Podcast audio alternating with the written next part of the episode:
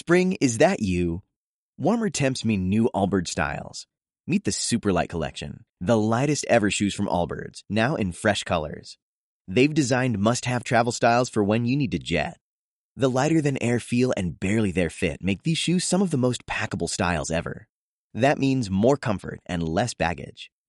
Take the Superlight Tree Runner on your next adventure. Its cushy, lightweight foam midsole supports every step, and the extra outsole traction gives you the grip to just go for it. The eucalyptus fiber upper adds next level breathability to keep you going all day. Plus, the Superlight Tree Runner is comfortable and ready to go right out of the box. So, what can you do in a Superlight shoe? What can't you do is the better question. And because they're super packable, the real question is where are you taking them? Experience how Allbirds redefines comfort. Visit allbirds.com and use code SUPER24 for a free pair of socks with a purchase of $48 or more. That's A L L B I R D S.com, code SUPER24. Hoy más que nunca las opiniones están polarizadas. Por eso te invitamos a debatir con nosotros los temas que marcan semana a semana la agenda de la opinión pública. Y que generan la polémica más apasionada. Luis Veloz y William Yarmes presentan Debate y Controversia. La zona cero de la tendencia informativa. Con Idalí Perro, Marisa Rivera, Nancy Ayón y Mercedes Ávila. Así que toma tu lugar porque ya comenzamos. Hola, ¿qué tal? Buenas tardes. Es un gusto poder saludarles. Soy Luis Veloz y me encuentro en las instalaciones de Neptuno. Y como cada tarde de viernes tengo el gusto de poder saludar a través de las frecuencias digitales de ADR Networks a mi amigo William Yarmes. Buenas tardes, querido William. Buenas tardes, Luis. ¿Cómo estás? Qué gusto saludarte y qué gusto saludar a la gente que nos permite acompañarles en esta tarde. Así es, William. Bueno, pues bueno, vamos a empezar, no sin antes, de invitar a todos nuestros amigos de este programa de la audiencia que nos hace favor de vernos cada semana, de poder contactarse con nosotros a través de las redes sociales de ADR o de Neptuno. E incluso estamos en las redes sociales, ya sea en Instagram o también en Twitter, en arroba en la zona. Y bueno, pues vamos a empezar, William, con los temas que marcaron eh, parte de la tendencia informativa esta semana y que, bueno, llevamos en una junta eh, la selección para ofrecerlos a ustedes, queridos amigos de eh, Debate y Controversia. Empezamos, William, con el tema de la renuncia de la señora Olga Sánchez Cordero o la estrategia presidencial de Andrés Manuel López Obrador para mandarla al Senado y que pueda, junto con Ricardo Monreal, pues ayudarle a toda esta, digamos, eh, pues eh, aprobación de las reformas del presidente. ¿Cómo percibes de, de, de, de primera mano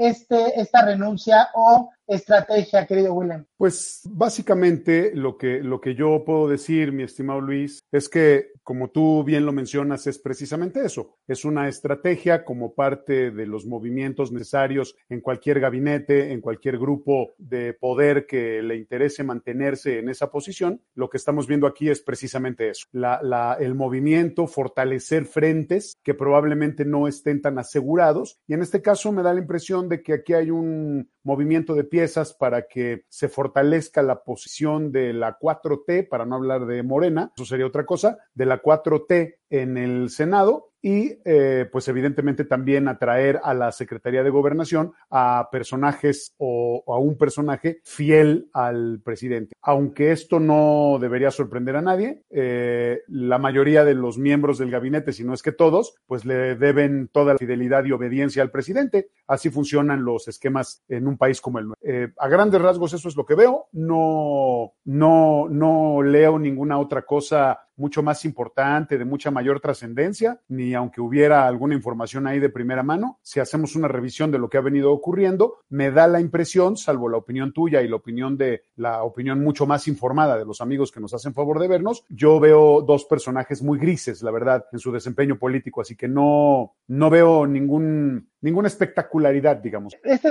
este punto que toca se me hace muy interesante, William, y platicábamos en, en esta semana. Eh, catalogamos entonces la administración pública de doña Olga Sánchez Cordero. ¿Por qué podemos entender que fue así? ¿Qué fue lo que le faltó? ¿Qué la desmotivó? Ella hablaba en, algunas entrevistas que pues eh, eh, se quejaba de cierta misoginia y machismo dentro del gabinete. Siempre eh, defendió a capa y espada al presidente López Obrador, pero por ahí se quejó que pues recibía estos, estas, este, pues, eh, pues estas, digamos, eh, eh, pues digamos, actitudes, por no, por llamarla de la, de la manera más correcta, actitudes de parte del gabinete y que no, le, no, la, no la respaldaban en, la, en las propuestas de trabajo. Pero también, a mi parecer, creo que le faltó a la señora Cordero un poquito de fuerza, de a lo mejor integración con los planes, o a lo mejor realmente no lo no pudo, y como tú bien lo comentas, pues muchos de las, de las personas que tienen que estar en el gabinete, pues tienen que pasar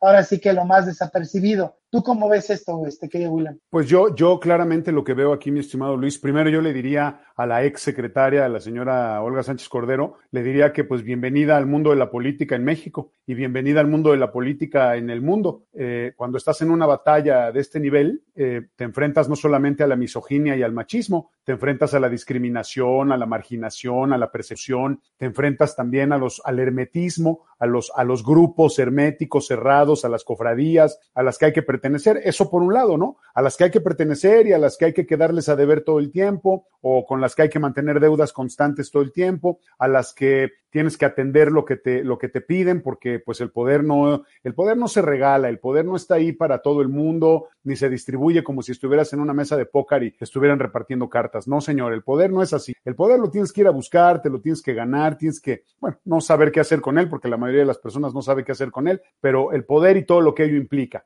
es decir, el contubernio político, el contubernio de grupo eh, eh, eh, y todos los todos los favores y las oportunidades que puedes encontrar y que puedes recibir estando ahí. Y también tienes que estar dispuesto a hacer muchas cosas, ¿no? Cuando, cuando formas parte de altos niveles políticos, digamos, ¿no? O sea, tienes que estar dispuesto a hacer cosas que, pues no cualquiera, ¿verdad?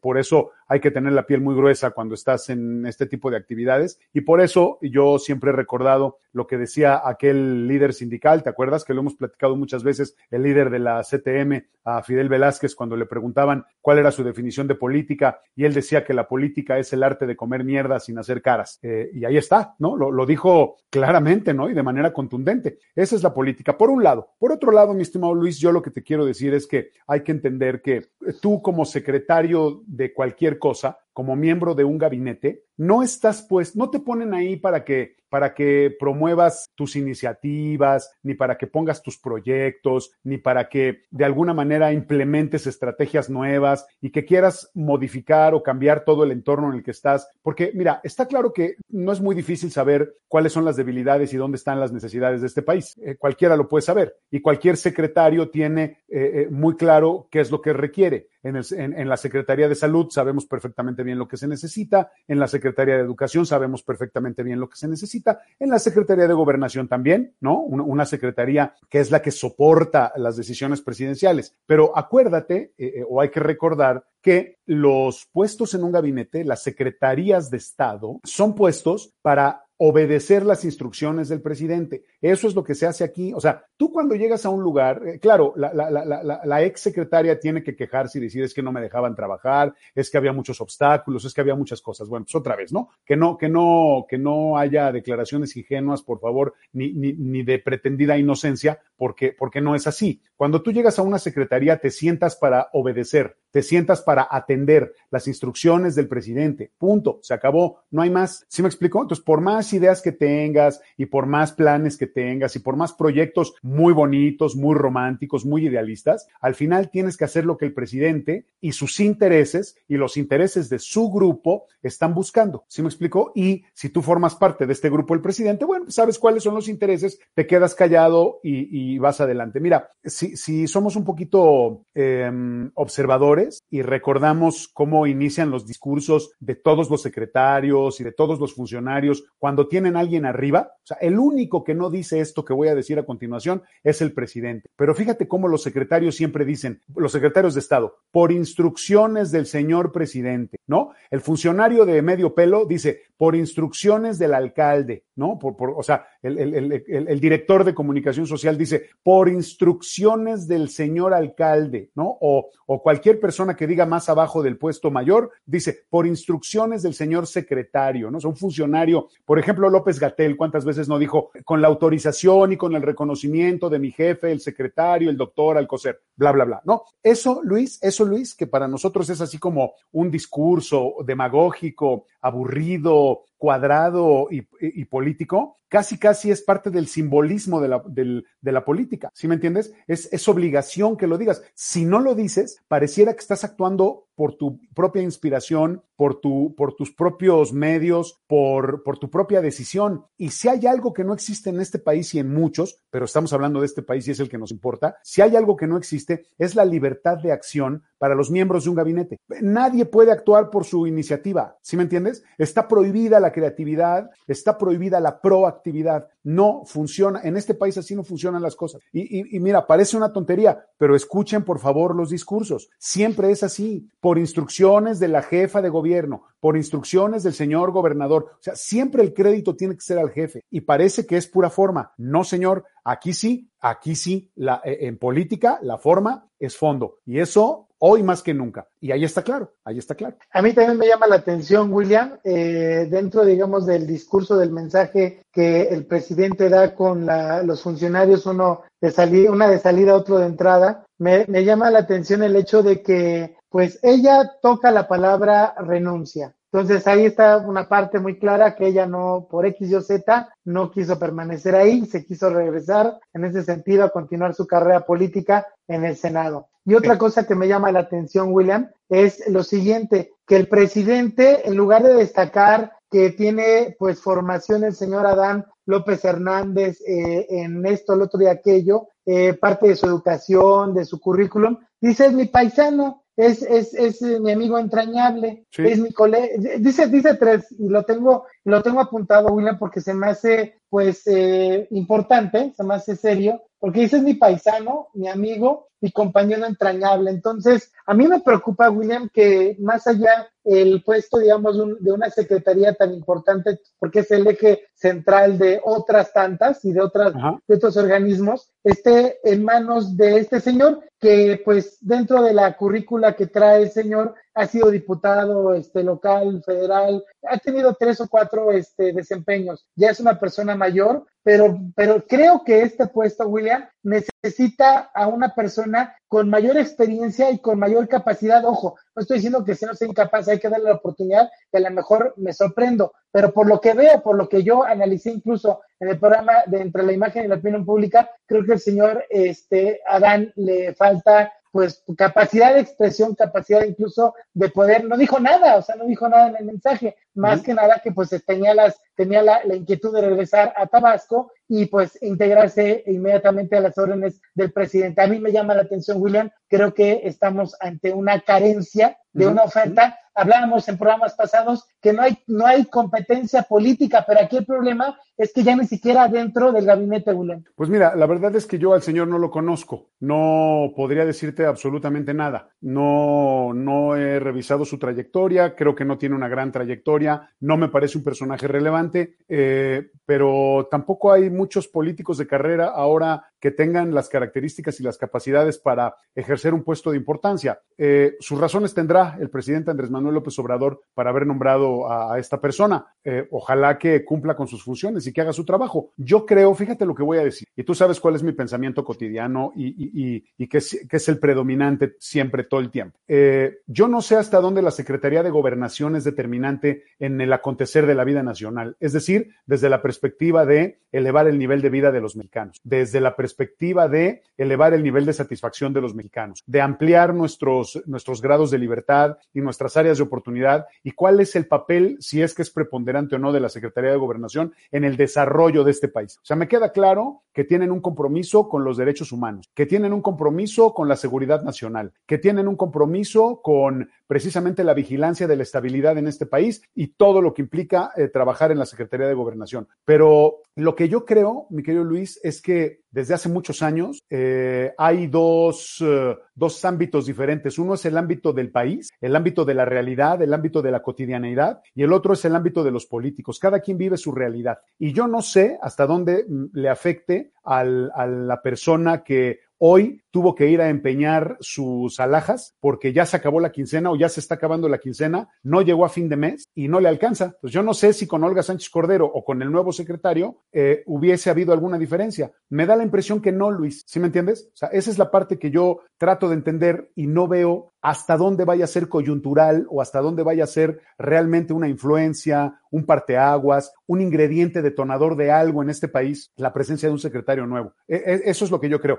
Otra cosa que he visto es que, y lo repito, a lo largo de todo el país hay una ausencia de justicia, hay una ausencia de equidad, hay una ausencia de libertades. Y, insisto, con Secretaría de Gobernación y sin Secretaría de Gobernación, las cosas no andan bien en este país. Y no es responsabilidad de López Obrador nada más, es responsabilidad de todos los que han venido atrás y los funcionarios que les han hecho caso y que han seguido sus instrucciones.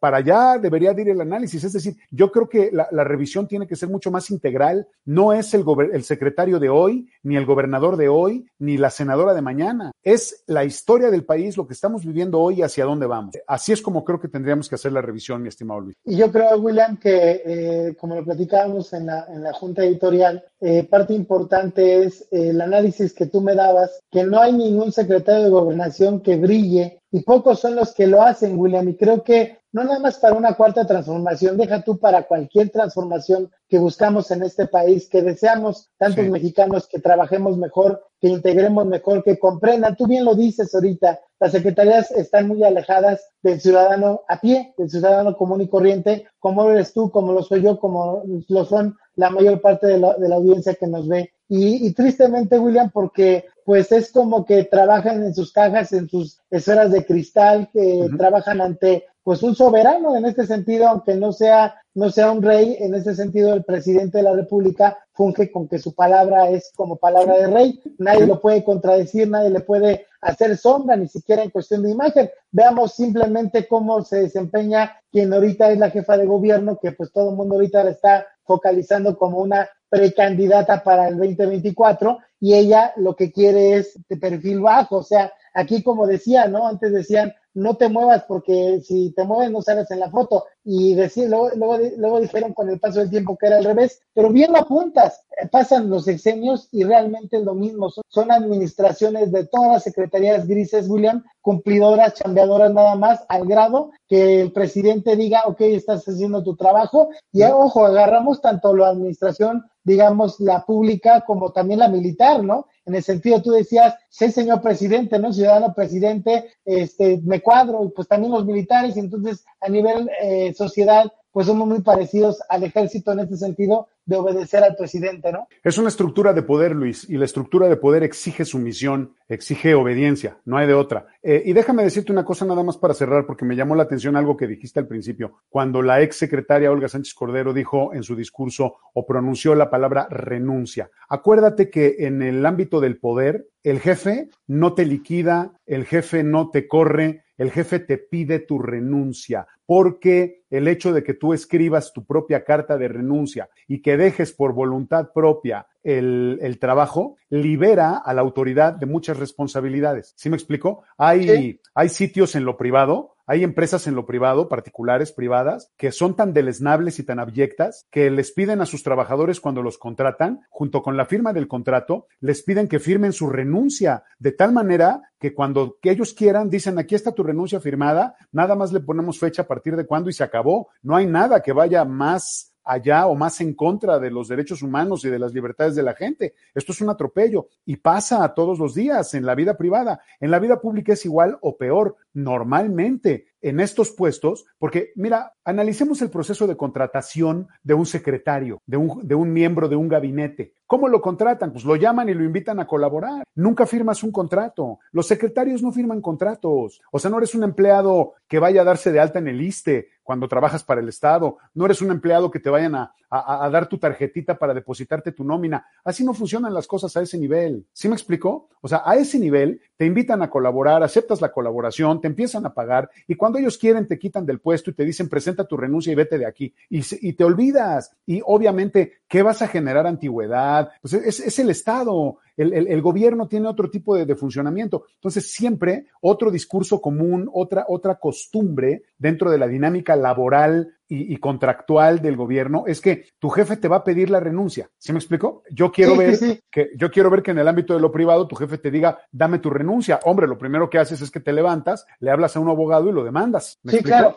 Yo lo, lo que, yo lo que comentaba William es en el sentido que pudo focalizarse o dirigirse el mensaje. Creo que una vez podemos hablar de la mala comunicación que tiene Presidencia de la República y todas las secretarías, el hecho de decir he asignado a doña Olga Sánchez Cordero a que me ayude, digo obviamente con palabras protocolarias, a que me ayude en el Senado. Lo comentaron, pero aquí te eh, repito, resaltó ella la renuncia. Tú bien lo dices, en la, en la función pública y más esos mandos no existen los contratos, todo es de palabra y tu renuncia ya está firmada antes de que comience tu primer segundo de administración pública. Así es para evitar cualquier problema. Pero, pero están comunicando, William, cosas que dejan entrever hacia la opinión pública, hacia los mismos periodistas y que podemos intuir simplemente está la naturaleza de este discurso basada en lo que dijo doña Olga, o lo que tú este, bien apuntas y lo que yo señalo que pues debió haberse comunicado de mejor manera. Antes de ir a una pausa, William, me gustaría que me platicaras tú cómo ves el, eh, tu punto de vista de lo de eh, Ricardo Monreal. Eh, él le da la bienvenida en medios, pero varios analistas indican que esta es una parte, una, una respuesta del presidente, porque no ve el total apoyo de la parte de señor Monreal hacia las propuestas, hacia las reformas, que incluso los, pues ahora sí que hacen referencias a que le está jugando choco al presidente. Entonces, mete a esta señora Sánchez Cordero para poder agilizar esta parte y Monreal, en un monero incluso el día de hoy del periódico La Jornada, no recuerdo ahorita el apellido, pero muestra que está armando el presidente, ahora sí que su, su, su gabinete y le sobra una ficha, la cual es eh, Ricardo Monreal. ¿Cuál es tu punto de vista, William? Como te lo comenté al principio, el presidente está moviendo sus fichas, está jugando en el tablero y claro que está fortaleciendo, por eso dije, está fortaleciendo un frente de batalla que es el del Senado con Olga Sánchez Cordero. Necesita eh, pulgares arriba, necesita manos alzadas y, Sánchez Cordero seguramente va a ir a, porque claro que tiene su jerarquía, no, no, no, no es en balde que haya sido secretaria de gobernación y luego de ahí la pasas a, a una curula alta, ¿no? O sea, claro que tiene, tiene convocatoria, tiene arrastre y sobre todo tiene el apoyo del presidente. Y entonces está ahí para operar, ¿no? Estratégicamente, para mover eh, las piezas que tiene que mover en el Senado. Eso, eso está claro. Y sí, López Obrador se está protegiendo de la posible riña que le pudiera presentar o que le pudiera significar eh, Ricardo Monreal. Desde luego que sí. Ok, vamos a una pausa, Julián, y regresamos después de unos momentos. Usted está en debate y controversia. Continúa con nosotros en debate y controversia. En unos segundos regresamos. Estás escuchando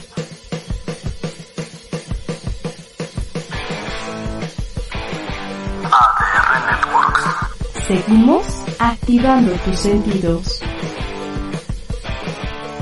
La escritora, conferencista, educadora y conductora Alicia Rábago. Hola, buenos días, buenos días a todos. Pues ya estamos aquí, ya estamos en acompañándonos te invita todos los viernes a las 9 de la mañana en Acompañándonos. ¿Qué, se, se, supone que, cara que pongo? Eh, la señora de atrás me está viendo porque el berrinchazo... Sí, ha de haber muchísimos alumnos en este, en este México. Un espacio dedicado a la educación, la familia, los hijos y la transformación cómo formar hijos felices. Ah, claro, hijos varones felices. El tapete y nos, y nos hace sentir extraños y nos ha hecho fluir todas las emociones. Hoy es un tema muy actual, se habla de inteligencia emocional, se habla mucho de la logoterapia. Tú estudiabas o de cuando tú eras niño o de cuando eh, a lo mejor... Te esperamos por ADR Networks, activando tus sentidos. Estás escuchando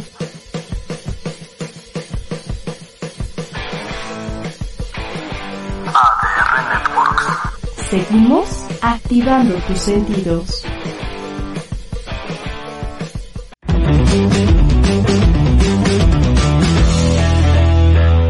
Bienvenidos, yo soy Roberto Andonegui y esto es Paisajes Sonoros, programa de radio dedicado a deleitar tus oídos con la mejor música todos los miércoles 6 pm a través de ADR Networks. El show está por comenzar.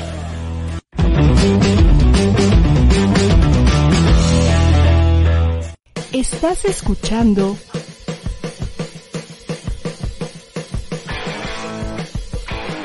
ADR Networks. Seguimos activando tus sentidos. Ya estamos de regreso en Debate y Controversia. Que continúe la polémica. Ya estamos aquí en debate y controversia y bueno, continuamos con el, lo de, de, este tema. William, ¿tú crees que le vaya a funcionar eh, Olga Sánchez Cordero para poder agilizar la aprobación de las reformas del presidente? Pues no lo sé, la verdad no lo sé. Yo espero que sí. Es solamente una parte del plan estratégico del presidente. Me imagino que habrá otras, otros movimientos, otros planes, otras piezas, pero probablemente sí, probablemente sí. Al tiempo, mi querido Luis, al tiempo. Ok, bueno, pues vamos a platicar, William, eh, del pleito que trae el presidente, al menos que lo manifestó eh, con eh, Ricardo Anaya. Bueno, yo lo llamo pleito, en realidad él eh, hace algunos señalamientos, algunas aseveraciones, el, el, que sí le, le genera un reclamo, este, una parte, digamos, de, pues yo lo vierto así como una angustia que trae el señor Ricardo Anaya, en el sentido de que, pues, eh, cree que si pisa el reclusorio inmediatamente lo van a, lo van a prender, pues aquí se vincula un poco la situación que vivió hace dos años esta Rosario Robles Berlanga, que pues iba nada más a declarar y pues ya no salió del reclusorio. ¿Cómo ves de entrada, William, este pleito, por así llamarlo, que no, digo, para que haya pleito es, es, de dos, el presidente dice que no tiene nada en contra del señor este, Anaya, pero bueno, Ricardo Anaya sí le ha dicho pues varias cosas, ¿no? Y quiero saber tu punto de vista. Adelante, William. Mi punto de vista es que este es un conflicto que se tiene que dirimir y que se tiene que resolver en lo privado. Es un tema que le compete a la Fiscalía General de la República y es como si eh, yo tuviera un problema, una demanda contra un particular o contra una empresa, contra lo que fuera, y lo estuviera ventilando en los medios de comunicación. Eso no se hace. Así no funcionan las cosas. Eh, creo que ahí, simple y sencillamente, no hay nada más que, que comentar en ese. Por el otro lado, eh, yo no sé a qué está jugando el presidente López Obrador cuando le da tanta presencia a un personaje como Anaya. ¿Quién es Ricardo Anaya? Fue un tipo que dirigió el Partido Acción Nacional, que lo fracturó, que lo dividió, que lo rompió, que se manchó de muchas historias bastante obscuras, eh, que ahí están, ¿no? Hay, hay, documentos y hay historias y hay muchas cosas que se conocen. Después fue diputado o como sea, tiene una parte ahí de haber sido diputado y después, por alguna razón, no sé cómo lo jugó, llegó a ser candidato a la presidencia. Eso es todo lo que tiene, ¿eh? no tiene ninguna otra cosa, no me parece un personaje importante, no me parece un personaje trascendente, no me parece que sea un personaje que le haya aportado algo a la historia de este país, de ninguna manera, o sea, de ninguna manera. Eh, eh, la verdad es que me parece también un personaje mediocre, eh, que es un personaje inteligente, me queda claro, para haber dirigido un partido, para estar en esa posición, pues no, no, no, no puede ser un, un cualquiera, no puede ser un pelmazo, no puede ser un ignorante, ¿no? O sea, hay que saber algo, cuando menos, en términos de sensibilidad política, hay que ser un grillero, hay que ser un, un perverso o hay que ser una persona realmente, un estratega muy inteligente y muy capaz. Pero la verdad es que para mí Ricardo Anaya no tiene absolutamente nada. Es el reflejo puro, y esto es muy peligroso para muchas personas que tienen la capacidad de leerlo, es el reflejo puro de la derecha más extrema en México. Y si no entendemos lo que significa la derecha extrema en México, no, no, entonces no hay nada que leer en este caso. La otra, el presidente López Obrador creo que se tardó, pero se debió de haber deslindado desde antes. Y no debería de estarle dando vuelo a ese tema, porque a menos de que haya un capital político que yo no estoy entendiendo, que es muy probable que lo sea, eh, eh, y el presidente por eso esté jugando esa, ese juego, digamos, con, Ricardo, ¿no? Y que le conteste en su conferencia matutina y, hace declaraciones y, ese tipo de cosas. Eh, la verdad es que ahí el presidente pierde sensibilidad, creo que el presidente pierde eh, también mucho eh, eh, la, la, dimensión de cuál es la posición que él debiera ocupar como presidente de este país. Eso, eso es lo que yo creo. Eh, la verdad es que, por lo demás, no tengo nada que decir. Si Anaya es corrupto o no es corrupto, eso lo tienen que resolver los jueces, eso se tiene que resolver en un tribunal. No se puede resolver en los medios. subir las cosas o, o exponerlas o, abrir las cosas para que la gente se entere a través de los medios de comunicación no le hace bien a nadie. No, no abona a la impartición de justicia de ninguna manera. Eh, y como ya dijo el fiscal, eh, aquí se está persiguiendo por un tema de corrupción, lo que quiera que eso signifique, ¿no? Eso, eso fue lo que dijo. No dijo que si recibió dinero, que si recibió no sé qué, no, dijo, este es un, un tema de corrupción. Entonces, si vas a acusar a alguien por corrupción, bueno, pues vamos a ver cómo les va, ¿no? A ver hasta dónde llegan. Me parece que eh, el tema de Anaya, en este sentido de que comenta si hay algún eh, trasfondo, alguna, eh, digamos, ventaja política que pueda tomar el presidente de la República, siento que está en esta parte de lo de Emilio Lozoya de poder buscar culpables, sigue en la misma plataforma de pues señalar a los corruptos, ya pasó la consulta para ver si este, la gente quería que se hiciera juicio a aquellos que tuvieran, dedicados básicamente a los, los expresidentes. En este sentido creo que va por ahí, creo que quiere quitarse al enemigo antes de tiempo. Eh, eh, me llama la atención que pues eh, hace lo mismo que le hizo Vicente Fox en su gestión eh, cuando era el jefe de gobierno, que quiere quitar el fuero. Aquí hay una gran diferencia. Anaya no tiene ahorita un cargo público, no tiene, no tiene fuero, no tiene esta parte. En aquel momento, eh, Andrés Manuel creo que supo inteligentemente cómo responderle a Vicente Fox esta afrenta, esta persecución, digamos, política que, pues realmente si, si analizamos las cosas, las ponemos en una báscula, pues fue puro circo, fue puro teatro, que sí había la enemistad, me queda claro que sí, pero en realidad pues no se, no, no, no, no sepan mayores, ¿no? Y creo que el presidente, digamos que con experiencia, pues toma parte en este sentido de perseguir mediáticamente a Ricardo Anaya, habría que ver cómo se va a desarrollar. Ah, eh, recordemos al gobernador eh, de Tamaulipas, que son otras circunstancias porque está en funciones, tiene fuero, pero pues en este sentido,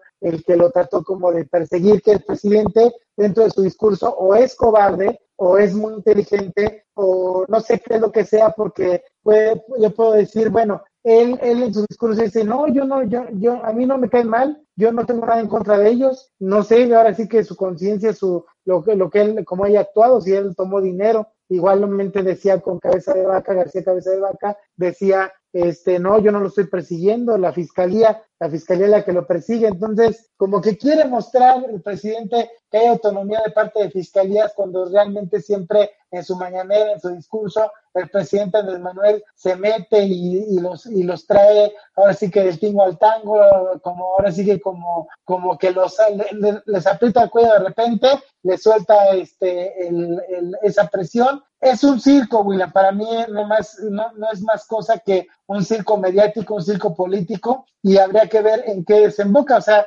eh, el hecho de que la fiscalía lo pasara el caso eh, eh, hasta octubre y que le indicara que no puede estar fuera de México, que tiene que ser, que se tiene que este, conectar a Naya vía digital, pero desde territorio mexicano, pues yo quisiera ver cómo se, cómo desemboca todo esto. Me queda claro, William, como tú siempre lo dices, son como que distractores para que en realidad de abocarnos a cosas que realmente funcionan, no, no nada más los periodistas, en este caso los mismos políticos, en lugar de, de atender lo que realmente eh, preocupa al país, pues son formas, son formas del presidente para poder este, desviar la atención, ¿no crees? Pues es que también hay otro tema, Luis, que no hemos tocado aquí, del que no hemos platicado, es que el presidente también toca los temas porque, porque los periodistas o las personas que van ahí a preguntar tocan los temas y el presidente pues, se deja ir con ellos. También esa es otra, otra situación. Eh, habría que revisar qué es lo que está pasando en, en, en las conferencias de la, de la mañana en estas conferencias de prensa matutinas, porque pues el presidente también responde a las preguntas y a las, a las interrogaciones de los, de los que van ahí, insisto, ¿no? O sea, no es que el presidente traiga en su agenda dedicarle tanto tiempo a un expolítico, al menos así lo veo yo. O sea, también, esa es otra cosa que nosotros hemos hablado. Eh, eh, eh, el problema es que pareciera que el destino del país se resuelve todos los días en la conferencia de las 7 de la mañana y me parece que no es así. O sea, el, espacio de las 7 de la mañana es un espacio para que el presidente y los funcionarios que le, están ahí con él le, le informen a la sociedad sobre lo que está pasando. Si los medios de comunicación fuesen un poquito más sensibles y más inteligentes, harían otro tipo de preguntas, expondrían otro tipo de casos, estarían estarían presentando probablemente incluso otro tipo de proyectos, pero como lo que se trata aquí es provocar, de lo que se trata es de que el presidente explote o que el presidente diga cosas, porque también hay que ver quiénes van a preguntar, y que el presidente diga cosas para después colgarse de ahí, para estar jugando en este, en este ruidero mediático que se hace de cosas que no tienen sentido. al menos así lo veo yo. Acuérdate que esa es mi postura y es lo que hemos platicado tradicionalmente, ¿no? Sí,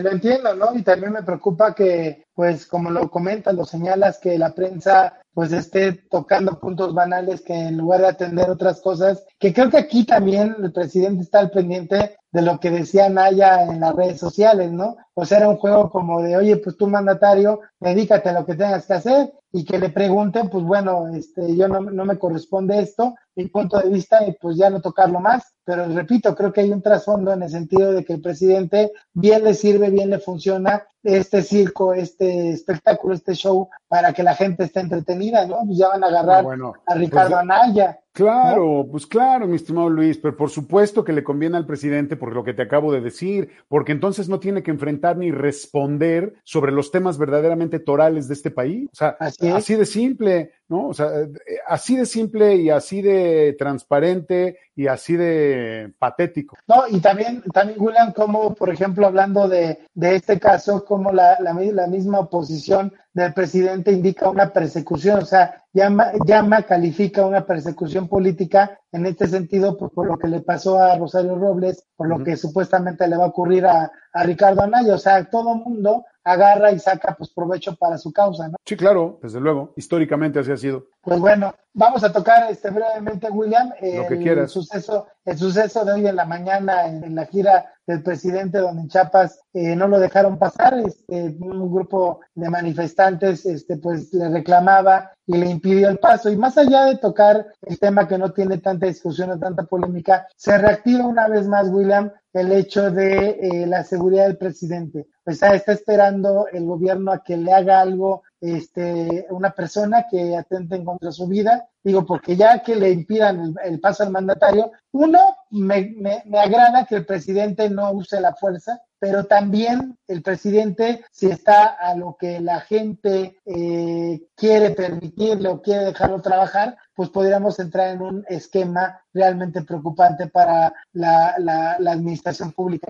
Um, no sé hasta dónde pudiera considerarse esto como una situación grave. Yo lo veo como una manifestación popular. La gente tiene que acercarse al presidente. El presidente en su discurso dice que es un promotor del diálogo, que él, él lo dijo, no voy a hacer rehén de nadie, pero eh, vamos a dialogar y siempre lo ha planteado de esa manera. Eh, me parece que una de las medidas extremas que tiene que tomar la sociedad cuando no se le atiende es la de la manifestación. Y es mucho más extremo cuando bloqueas una calle, cuando detienes a una persona, cuando, no voy a decir que la secuestras, ¿no? Pero que la retienes, que le impides el tránsito. Bueno, pues se trata del presidente. Y ahí, si lo tienes que buscar, pues lo buscas de alguna manera. Si no lo encuentras en un, en una salida, en alguna gira, pues entonces ¿en dónde lo encuentras? ¿No? O sea, no, si le tocas la puerta de su oficina, no te va a abrir. Primero quiero que llegues a la puerta de su oficina. ¿Sí me explico? Entonces, por ahí me parece que es una manifestación popular. La otra, lo voy a decir desde esta perspectiva. El presidente dice que es una persona cercana a la gente. Él siempre se ha manifestado a favor del pueblo. Bueno, pues que vea lo que se siente, que en una manifestación no te dejen pasar, que se vea lo que, que vea lo que, que yo creo que lo sabe, porque él ha estado en manifestaciones. Él es un hombre, lo voy a decir así,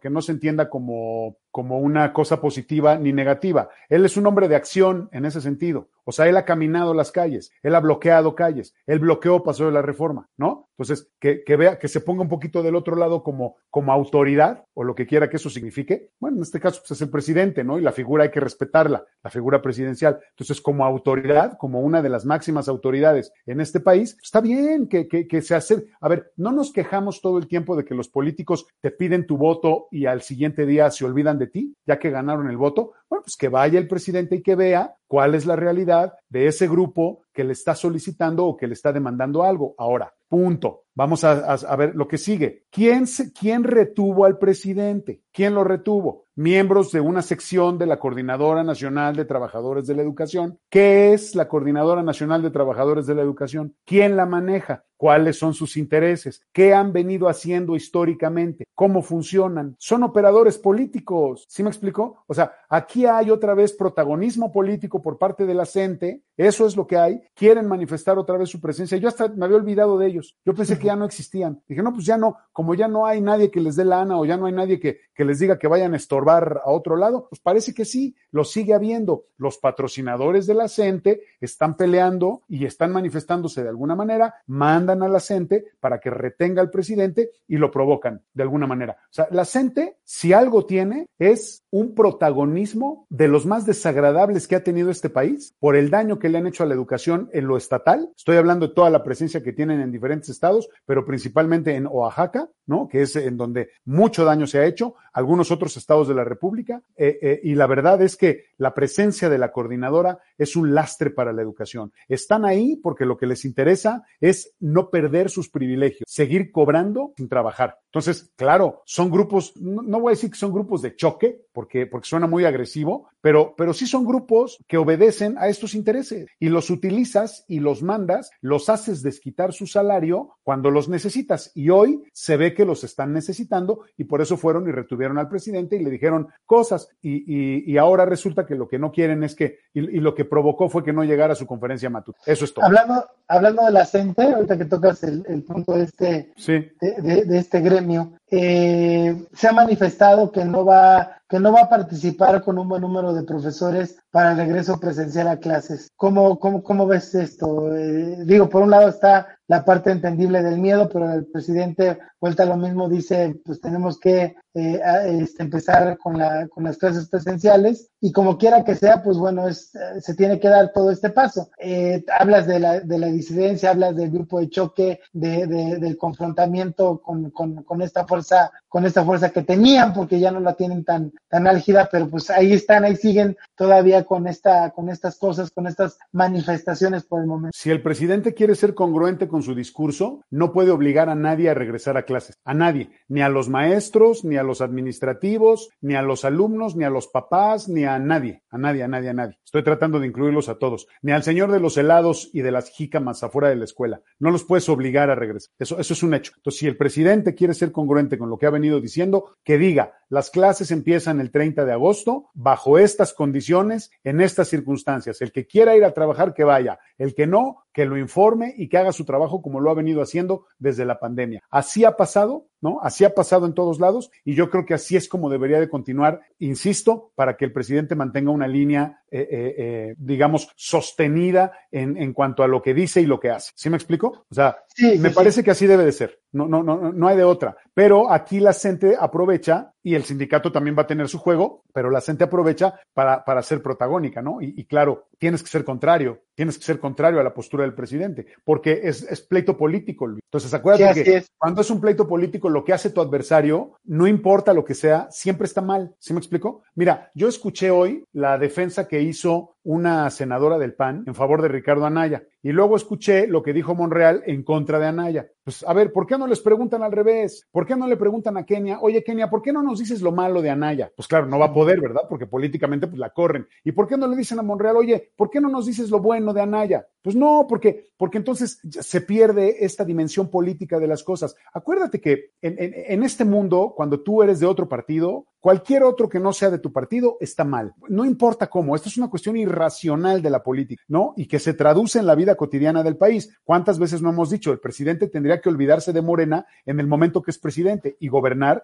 para todos los mexicanos? Que esa es una voz del, justamente de la oposición, ¿no? La oposición se la pasa reclamando, sea usted presidente de todos los mexicanos. Bueno, los presidentes anteriores han sido exactamente iguales. O sea, no me digas que Calderón y Fox, o sea, Calderón y Fox le hacían fuchi a la, a la, gente pobre. Y Peña, bueno, no se diga. O sea, Peña despreciaba todo lo que no fuera como él. ¿Me explicó? Entonces, es exactamente lo mismo que pasa ahora.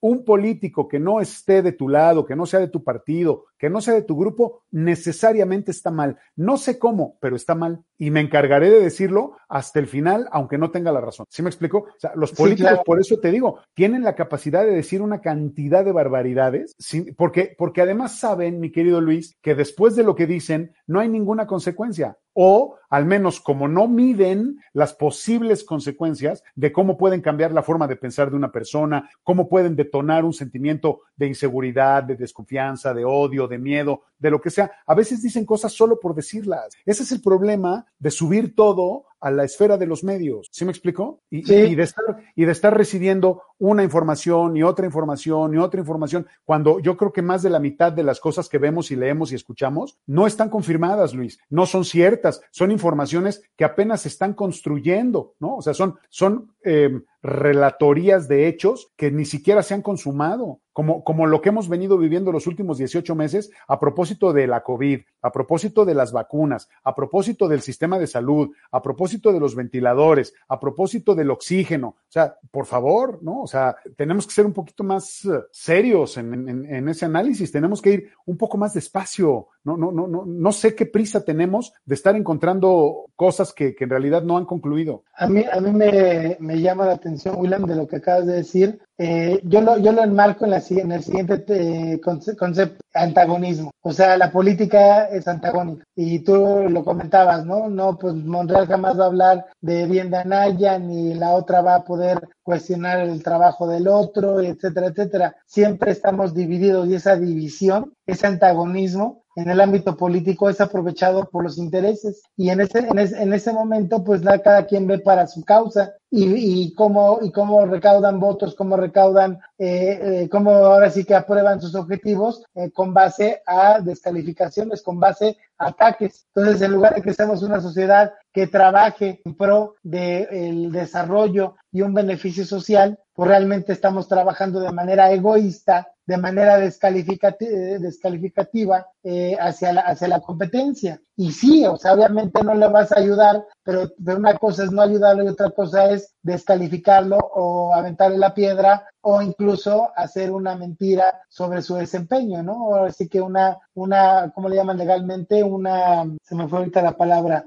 eh, que me estás una difamación, ¿no? En ese sentido. Es que, mira, mi estimado Luis, déjame darte mi punto de vista. Tú usaste una palabra que para mí es muy interesante, porque tiene diferentes lecturas. Tú hablaste de antagonismos. Vamos a trasladar esto y hablaste del antagonismo y hablaste de la política, que la política es. Aquí podríamos discutir muchas cosas porque depende cómo entendamos ese término. Si lo trasladamos al arte, por ejemplo, una película, una obra de, una obra de teatro, una de las grandes creaciones para irnos al al, teatro de buen nivel, una de las grandes creaciones de William Shakespeare o ninguna de las creaciones de William Shakespeare serían lo que son ni representarían lo que representan si no hubiese un protagonista y un antagonista. ¿Me explico?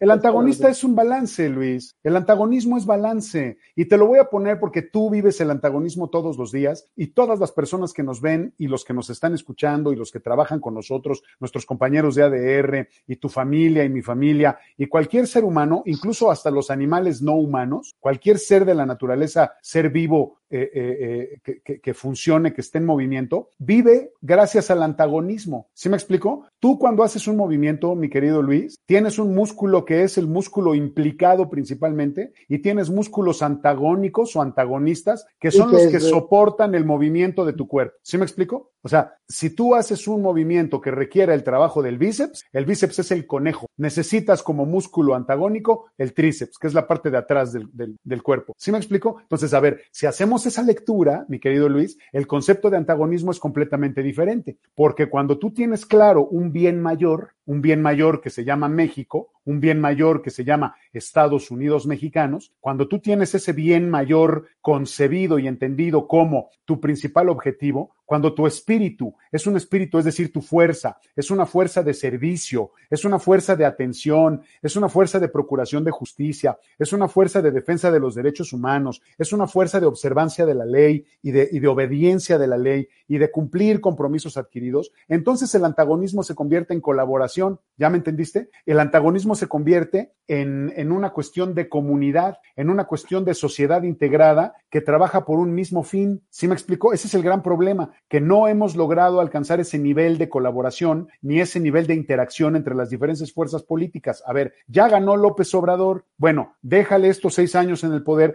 Vamos a trabajar todos para que el país salga adelante. ¿Sí, sí me explico? Esto, creo que sí, sí, claro, claro. En cambio, cuando te dedicas, cuando para ti oposición es, es, significa ir en contra de todo, cuando oposición significa elevar las barreras para que puedas alcanzar tus metas, cuando oposición significa llevar la contra, decir que no a todo, lo que, lo que te proponen o lo que te dicen, o que, o que oposición significa ponerle trampas a tus enemigos para que se equivoquen y que la próxima vez te toque que voten por ti. O sea, ahí es en donde se pierde el espíritu verdadero de la política. ¿Sí me explico? Entonces, sí, sí, sí. Y, y, y, de pronto dices, a ver, que se, ya ganó este presidente, bueno, que se quede seis años, después vendrá otro, que él con su esfuerzo y con su trabajo se gane la preferencia de la gente y que luego voten por su propio, por su partido o por el otro candidato parecido a él o por la misma ideología política y si no, que se cambie de ideología, porque si no pasa eso, Luis, el riesgo que corremos es que al rato nos quedemos sin ningún candidato que valga la pena, sin ninguna propuesta política que valga la pena.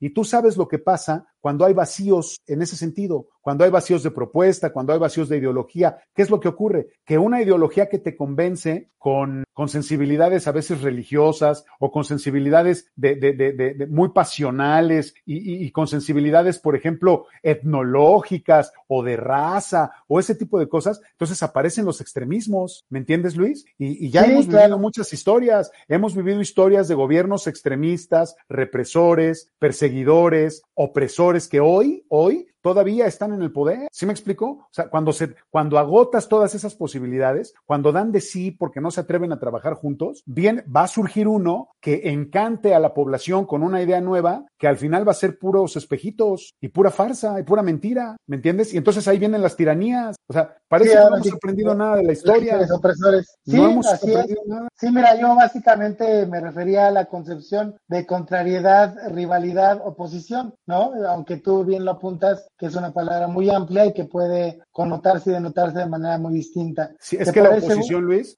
perdón, sí. nada más esto, es que la oposición, aquí en México tenemos un concepto de la oposición como esto que tú estás diciendo, o sea, todo es ir en contra del otro, pero una cosa que esté en oposición de otra, muchas veces esa oposición significa un apoyo, significa es un benéfico, soporte. Sí. Es una contraparte, exactamente. Eso, eso, o sea, es eso, significa un complemento, ¿me explico? Así es. Pero, Sí, pero sí, eso sí. es lo que no, es difícil entenderlo aquí, es demasiado idealista, ¿me entiendes? Creo que esto, esto está bien que lo digamos en un salón de clases, ahí con los alumnos que están bostezando, que ya se quieren ir, que están chateando, pero si tú esto lo sacas a la sociedad y lo pones, la gente va a decir, no, pues pobre tipo, mejor le cambio. Ok, pues bueno, mira, dice eh, Maxi Soriano. Muy buenas tardes. La Buenas Rosa de. Guadalupe debería tener otro nombre. Recordemos en este show político siempre hay desviaciones, perdón, y a los temas, perdón, desviaciones a los temas que de veras tienen importancia. Un abrazo, manda Maxi Soriano. Gracias, Maxi. Ella es la viva voz de quien ve debate y controversia. No se vaya, regresamos después de una pausa comercial.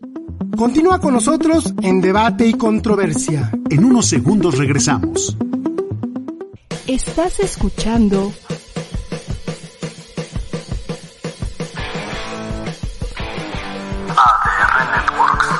Seguimos activando tus sentidos. La escritora, conferencista, educadora y conductora Alicia Rábago Hola, buenos días, buenos días a todos. Pues ya estamos aquí, ya estamos en acompañándonos. Te invita todos los viernes a las 9 de la mañana en Acompañándonos. ¿Qué, qué se, qué se supone que, que cara que pongo? Eh, la señora de atrás me está viendo porque el berrinchazo... Sí, ha de haber muchísimos alumnos en este, en este México. Un espacio dedicado a la educación, la familia, los hijos y la transformación. Cómo formar hijos felices. Ah, claro, hijos varones felices. El tapete y nos, y nos hace sentir extraños y nos ha hecho fluir todas las emociones. Hoy es un tema muy actual, se habla de inteligencia emocional, se habla mucho de la logoterapia. Tú estudiabas o de cuando tú eras niño o de cuando eh, a lo mejor... Te esperamos por ADR Networks, activando tus sentidos. Estás escuchando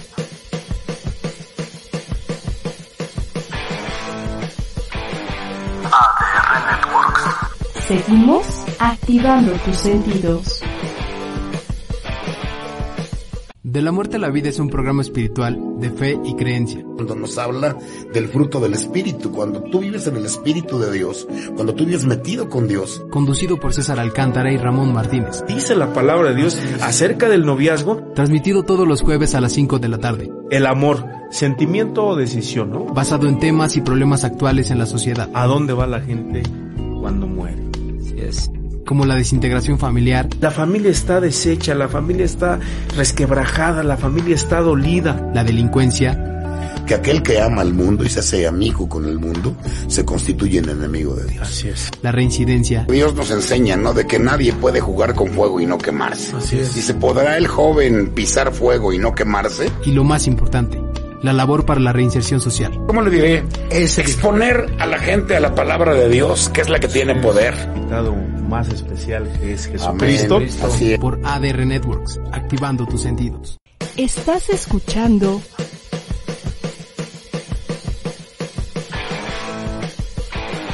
ADR Networks. Seguimos activando tus sentidos. Ya estamos de regreso en Debate y Controversia. Que continúe la polémica.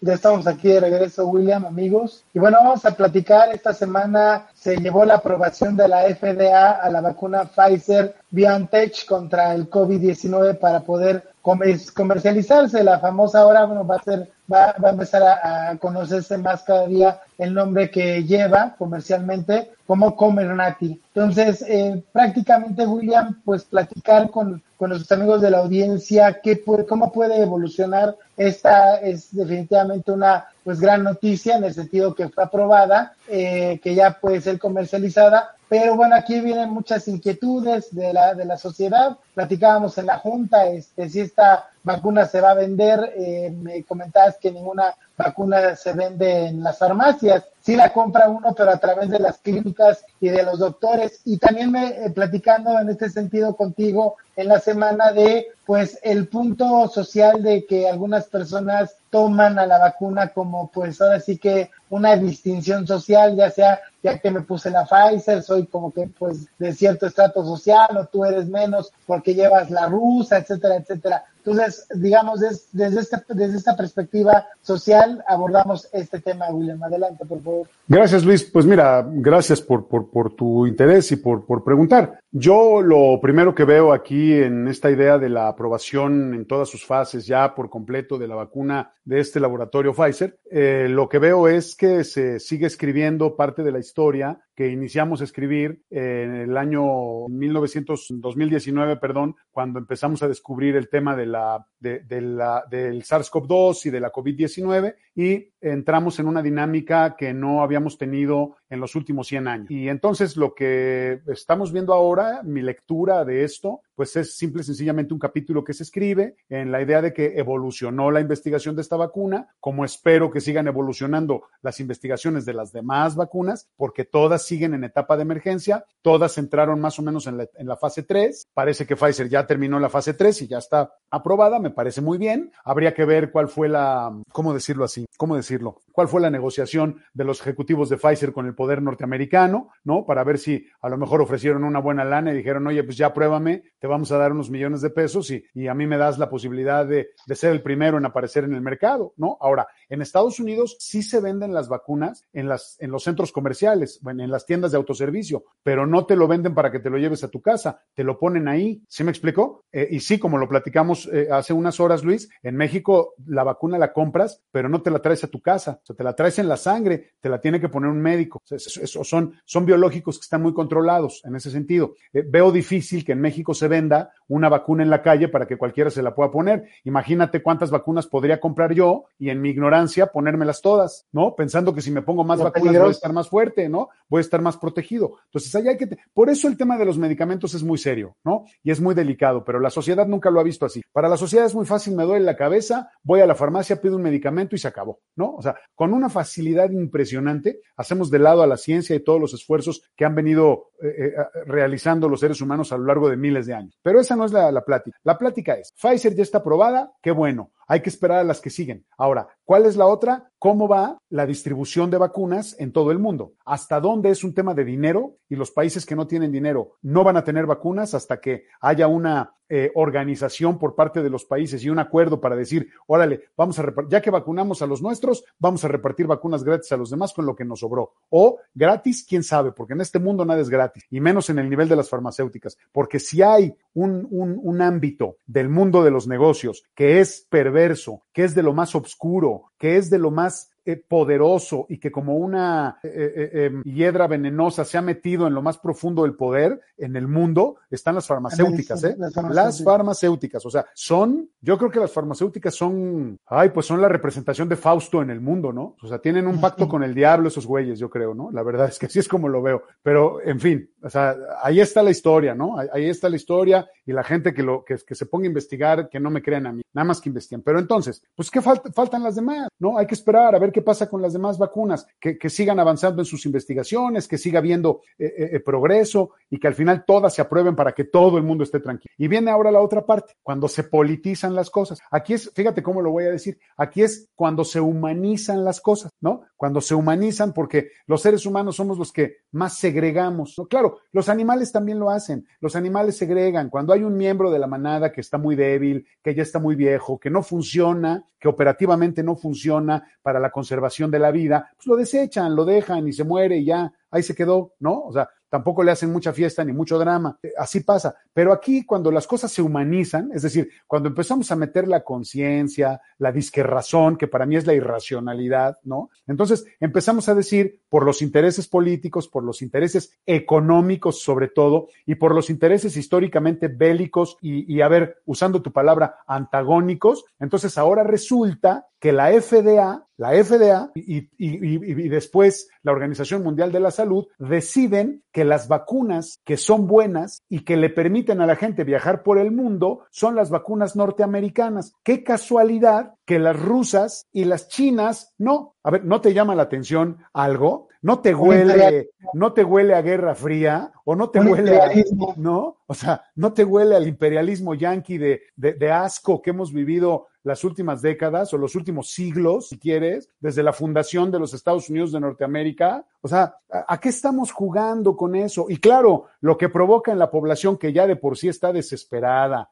cansada, alterada, afectada porque perdió su trabajo, afectada porque no le alcanza para comer, afectada porque no sabe si manda a sus hijos a la escuela o no, afectada porque se le murieron sus parientes, porque se enfermaron de COVID o por otras cosas, ¿no? Eh, eh, eh, porque están alteradas, porque les robaron, porque la autoridad no les atiende, porque no hay agua, porque la luz sube, etcétera, etcétera, etcétera, etcétera. Todavía tienes que venir a decirles, ah, si tú te pusiste la cancino, casi casi te están diciendo que eres un pirata, ¿no? Eres pirata, güey. Tú compras, tú compras las, las películas con tu pirata de confianza ahí en Tepito. Bueno, a ver, no estamos entendiendo nada, no estamos entendiendo nada. Otra vez, la distinción, la separación, la marginación, segregar a la gente, ¿no? Cuando el tema de la vacuna que te tocó, pues es una vacuna de suerte, porque entonces si nos vamos a poner a ver eso, vamos a ver a qué, a qué alcaldías en la Ciudad de México les tocó Pfizer y a qué alcaldías les tocó otra, la Sputnik B. Ah, entonces quiere decir... Hay, un dato curioso, ¿eh? hay un dato sobre eso que dices, hay un dato curioso porque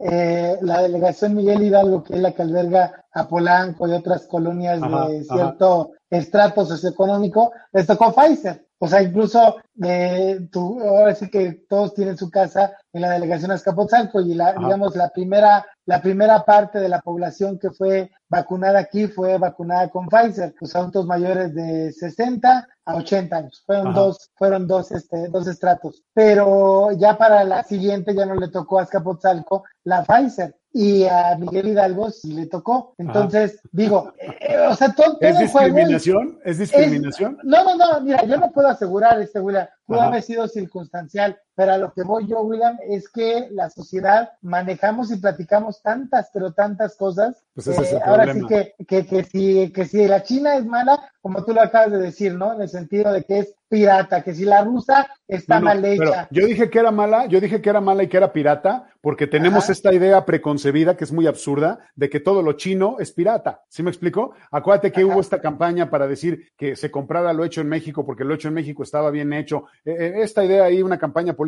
muy importante para generar la, la- producción interna en México y la, la recuperación del país. Y entonces empezó a decirse que todo lo chino era malo. Y luego, tradicionalmente, muchas cosas que se venden en la calle, en el mercado informal, son made in China y como son súper chafas porque no duran ni, ni cinco minutos, entonces la gente piensa que todo lo chino es chafa. Pero cuando la gente, cuando la gente piensa que todo lo chino es chafa, tiene una visión obtusa de la realidad, porque en China, que es uno de los principales maquiladores del mundo, se producen productos de la peor calidad, pero también se producen productos de la mejor calidad. ¿Sí me explico? Sí. O sea, es- esa es la cosa que tenemos que Sí, entender. de hecho, de hecho, en mismo Estados Unidos, eh, de hecho, varias compañías pues delegan la producción de sus cosas, ¿no? De tanto la, lo, lo automotriz como en ese sentido incluso la tecnología computacional, las telefonías, las empresas telefónicas, pues delegan a los chinos porque tienen, ahora sí que hay de todo, ¿no? Pues si quieren porque muy tiene barato, mano de obra barata, Luis, porque tiene, tiene mano de mucha obra población, tiene Punto. mano de obra para todos precios, ¿no? Claro. Si quieres muy barato, pues no, no le puedes exigir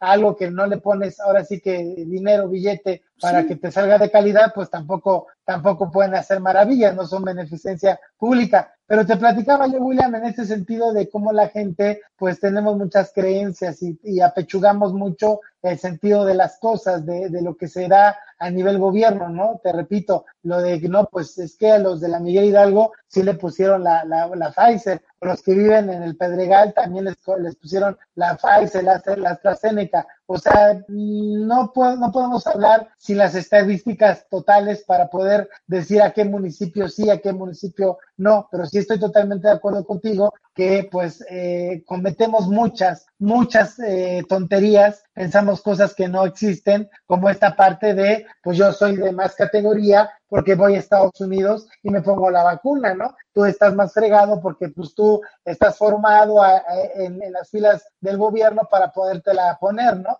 O sea, va a llegar al grado que la, en este sentido obtuso, como tú dices, en este sentido tonto, pues la gente va a querer ir a una tienda departamental para ponerse la vacuna en lugar de un centro de salud, cuando finalmente es el mismo producto, ¿no? Y en los gobiernos, bueno, también hay que ponerlas en los entre paréntesis, en los gobiernos aquí en México, desgraciadamente, le han dado agua, eh, recordemos el caso lamentable y que, que da mucho coraje, que les, les dieron agua a los niños que padecían cáncer en el estado de Veracruz, ¿no? En el gobierno de César Duarte. La determinación de calificar o de discriminar a, voy a decir esto, a las vacunas, para no decir a las personas, de discriminar a las vacunas para ver qué persona podía entrar a, sobre todo a los Estados Unidos y algunos países de Europa, se dio hace aproximadamente un mes. La primera vacuna que llegó a México llegó a México en diciembre. Eh, yo creo que las vacunas, Luis, se han venido repartiendo y se han venido entregando de acuerdo con la disponibilidad. Si hacemos caso de la información técnica que se nos ha dado, en la información oficial de la Secretaría de Salud, las vacunas que requieren un menor tratamiento en términos de congelación se han llevado más lejos en el territorio nacional porque duran más. Las vacunas que requieren estar a niveles de congelación muy altos se tienen que manejar en los lugares en donde hay esa tecnología.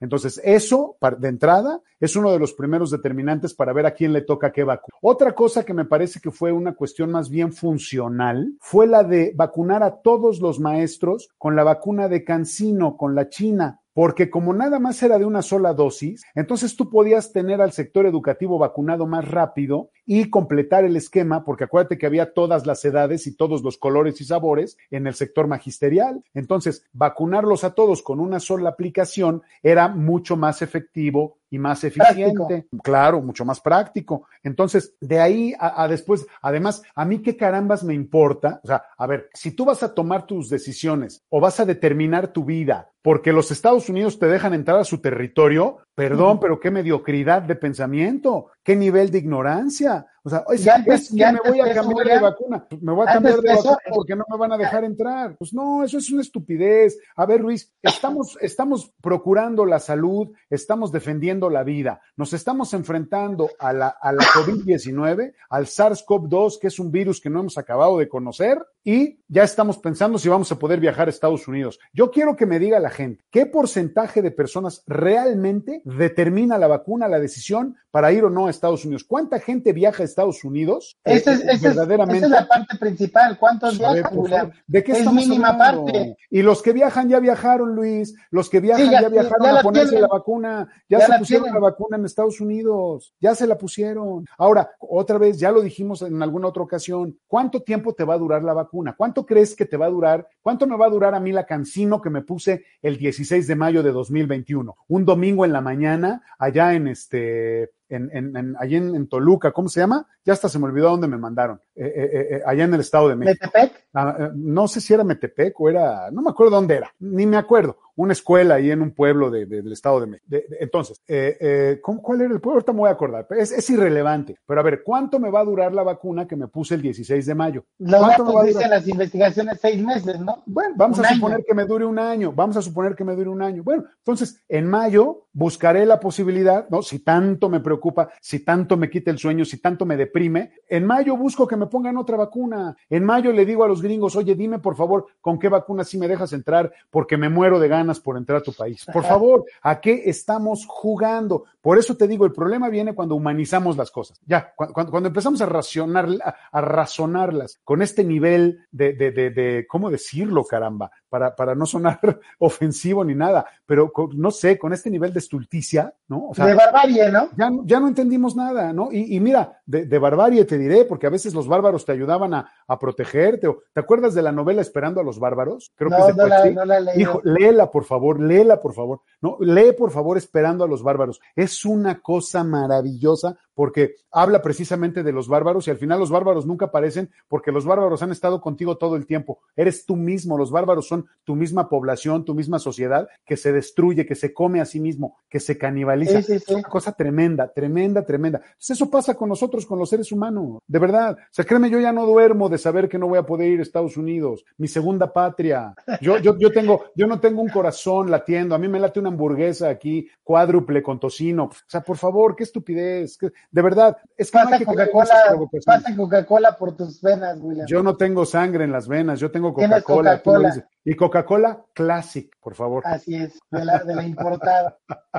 Mira, otra, otro, otro punto que me gustaría platicar, este William. Dime, sí, con y, gusto. Y, y, y, le agradezco a la gente que nos está dando likes y caritas sonriendo, porque pues, qué padre, ¿no? Que estamos hablando de temas muy eh, quizá lineales, cuadrados, eh, aburridos, pero cuando los hacemos divertidos y los acoplamos a como pues vivimos las personas de a pie, pues creo que eso llama la atención y esa es parte de la propuesta de Sí. debate y controversia. Algo que me llama la atención, William, es este sentido de que ya probaron la vacuna, la eh, co- co- Coemirnati, así se pronuncia según este, unas notas que leí. Ajá. Eh, a mí lo que me llama la atención, William, que sigue habiendo una falta de información tremenda. La vacuna ya está aprobada, ya es un medicamento como tal, Sí, que obviamente sí. pues sirve para, para, para prevenir el, el, el ataque de la COVID-19. Sí. Pero hay mucha desinformación ante la población que creo que la autoridad, en este caso la estadounidense y la alemana, que son las que generaron la vacuna de Pfizer, deberían informar, por ejemplo, las contraindicaciones, William, Claro. la- el ciclo de la vacuna, eh, el tipo de alérgicos que no pueden tener esta vacuna. Como tú bien lo dices hace rato, pues no la venden, porque ¿qué pasa si en lugar de inyectármela, pues yo ignorante agarro y me la tomo como yo de tequila y me empiezo a, me empiezo a azotar y a convulsionar como loco? Y no estás lejos más- de la realidad, ¿eh? No estás lejos de la realidad. Por eso tanta bronca con los medicamentos en la calle. La gente No, los compra sí. como si fueran palomitas de maíz o No, papitas. y, y- y William, y es que nos reímos como que no ocurre y No. realmente es una desgracia. El otro día la nota de una señora que se puso dos dosis de vacunas completas, entonces empezó a tener unas reacciones alérgicas que llamaron llamaron obviamente la atención de la, del sector salud eh, en cuestión del gobierno y pues la, la atendieron de manera inmediata. Pues que tan pues, delicada, ¿no? pues sí, pues ahora sí, quién sabe qué va a pasar, ¿no? Si, me, si me pongo la, la cancino con la rusa, a lo mejor este pasa algo ahí este izquierdoso, ¿no? Pero ya, ya hablando, ya, te vuelves comunista, te vuelves comunista. comunista. Pero ya hablando, ya hablando en materia de plata, William, eh, creo que hay mucha desinformación y principalmente no hay información, William, de la vacuna, en este caso ya aprobada, porque, o sea, a mí, a mí no me queda claro. Dicen que todavía hay muchas, eh, como, hay como huecos, que hay como, eh, pues, muchos aspectos que no se conocen. O, por ejemplo, que la vacuna, pues, no te, no te puede proteger del todo, o sea, no, no, no, te hace inmune. Pero todo este catálogo, todo este catálogo de cosas, o sea, ojalá, William, que no sea una estrategia de la marca Pfizer con BioNTech para que, para poder vender. Y por eso pusimos este tema eh, dentro, de, dentro del, programa, porque puede ser muy peligroso que eh, sea nada más de manera comercial. Tú me decías en la Junta, Luis, las vacunas se las venden a los gobiernos, sí, pero yo lo que tengo entendido, lo que yo he investigado es que pagan parte proporcional de la misma, no todos los gobiernos, de acuerdo, hay como un criterio de las, de, las empresas farmacéuticas de acuerdo al país que es, o sea, al Congo no se la van a vender igual que a lo mejor a Suiza o a Italia o al mismo Japón, pero en este sentido, a mí, a mí lo que me preocupa es que pues vayan, la única preocupación de ellos eh, sea nada más la venta, la comercialización, que exista la vorágine por la cual aquí está la vacuna y que no la tenga, pues se la ponga. Y otra cosa, William, si normalmente creo que en esta, en esta este, parte de investigación que hice, la vacuna va de 100 pesos, lo que están pagando más o menos los gobiernos, a 200, 200 y pico de pesos y son las vacunas estadounidenses. Curiosamente es la vacuna Pfizer de las más caras, o si no la más cara, creo que vale 200 o 250 pesos por unidad, que es más o menos lo que es el coste hacia el gobierno. Reflexionando incluso con amigos, eh, decíamos, ¿cuánto podrían vender la vacuna? Mil pesos, tres mil pesos, y me decía un amigo, le, le mando saludos, Guillermo Castañeda, me decía, oye Luis, es que ni mil pesos puede pagar la mayor parte de ciudadanos en México. Entonces estamos hablando de una manera, William, tú bien lo dices, la vacuna tendría que ser dada por el gobierno a toda la población como derecho. Realmente no va a ocurrir, William, porque no tienen el, la capacidad de poder comprar tanta vacuna y también eh, que eh, lo que lo que vertió ahorita Claudia Sheinbaum que no piensan vacunar a los de a los menores de 18 de manera masiva van, van a ir de manera muy gradual. Y ojalá que también lo hagan William analizando toda, toda una aprobación internacional de la misma que no les vaya a causar a los niños un perjuicio porque también aquí alguien ya se paró se amparó, perdón, eh, un menor de edad, una menor de edad para poderse vacunar cuando no tenía la edad este, para, para hacerlo. Te dejo ya cerrar así que el tema porque nos, queda un par de minutos, William. Pues mira, Luis, ya nos vamos y lo que hay que decir es que las vacunas, como quiera que sea, ya están vendidas. Eh, las vacunas, los gobiernos ya las tienen comprometidas. Lo que está claro es que hay una escasez de vacunas en el mundo, ni siquiera se están dando abasto para producirlas. Entonces, el negocio de las farmacéuticas ya está hecho, por donde le veas, por donde le veas. Así se la vendan a barata a un país pobre, ¿no? Que hasta ahí, ¿no? Hasta en eso hay que hacer,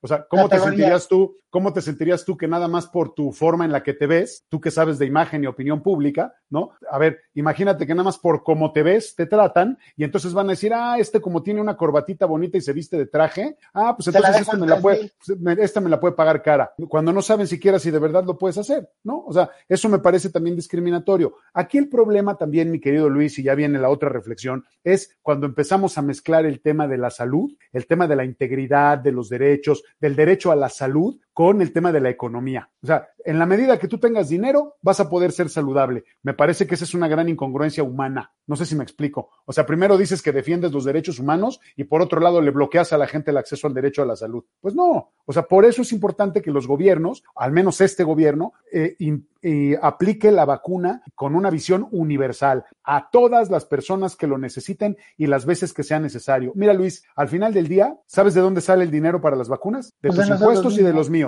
Entonces, ¿cuál es el problema? O sea, es que, que no se nos olvide eso. Esta parte circular del dinero ¿no? Que es tu dinero que se va a las arcas públicas, que después se utiliza para todas estas cosas que la gente se la pasa diciendo, ¿cuánto nos van a costar las elecciones? Bueno, pues entonces ve a votar si te salen tan caras, aprovechalas, ¿no? Y participa. Y lo mismo aquí. O sea, nadie ha dicho cuánto están costando las vacunas y, y, los precios ya los dieron muy al principio en las conferencias cuando salieron las vacunas, en las conferencias de la Secretaría de Salud, ahí daban exactamente cuánto costaba la vacuna y en cuánto le estaba pagando México. O sea, ese es un tema que hay que deslindar, hay que separar el tema del dinero y si te alcanza y de la pobreza y de la riqueza, hay que separarlo del derecho a la salud. El derecho a la salud debe de estar garantizado para todos, punto, y a ver cómo le hace el gobierno, aunque sea con nuestros impuestos, pues ni modo, no hay de otra manera de hacerlo. Pues sí, William. Pues bueno, ojalá que pronto eh, eh, a nivel internacional se tenga más información de, esta, de este nuevo medicamento y también vamos a, ver cómo regresan a clase eh, los alumnos en varias ciudades de la República Mexicana.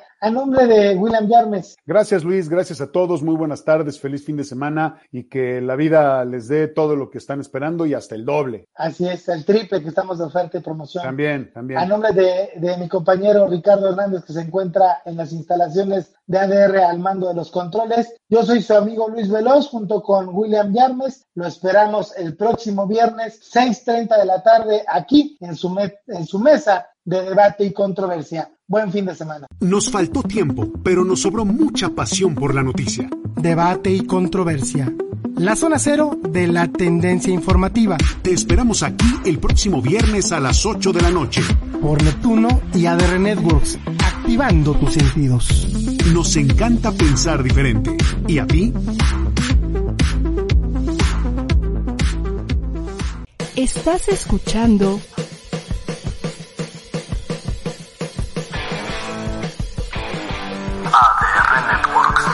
Seguimos activando tus sentidos. ¿No se merece tu familia lo mejor? Entonces, ¿por qué no los mejores huevos? Ahora, Egglands Best están disponibles en deliciosas opciones. Huevos clásicos, de gallina libre de jaula y orgánicos de Egglands, que ofrecen un sabor más delicioso y fresco de granja, que le encantará a tu familia. En comparación con los huevos ordinarios, Egglands Best contiene la mejor nutrición como 6 veces más vitamina D, 10 veces más vitamina E y el doble de omega 3 y B12. Solo Egglands Best. Mejor sabor, mejor nutrición, mejores huevos. Visita egglandsbest.com para más información.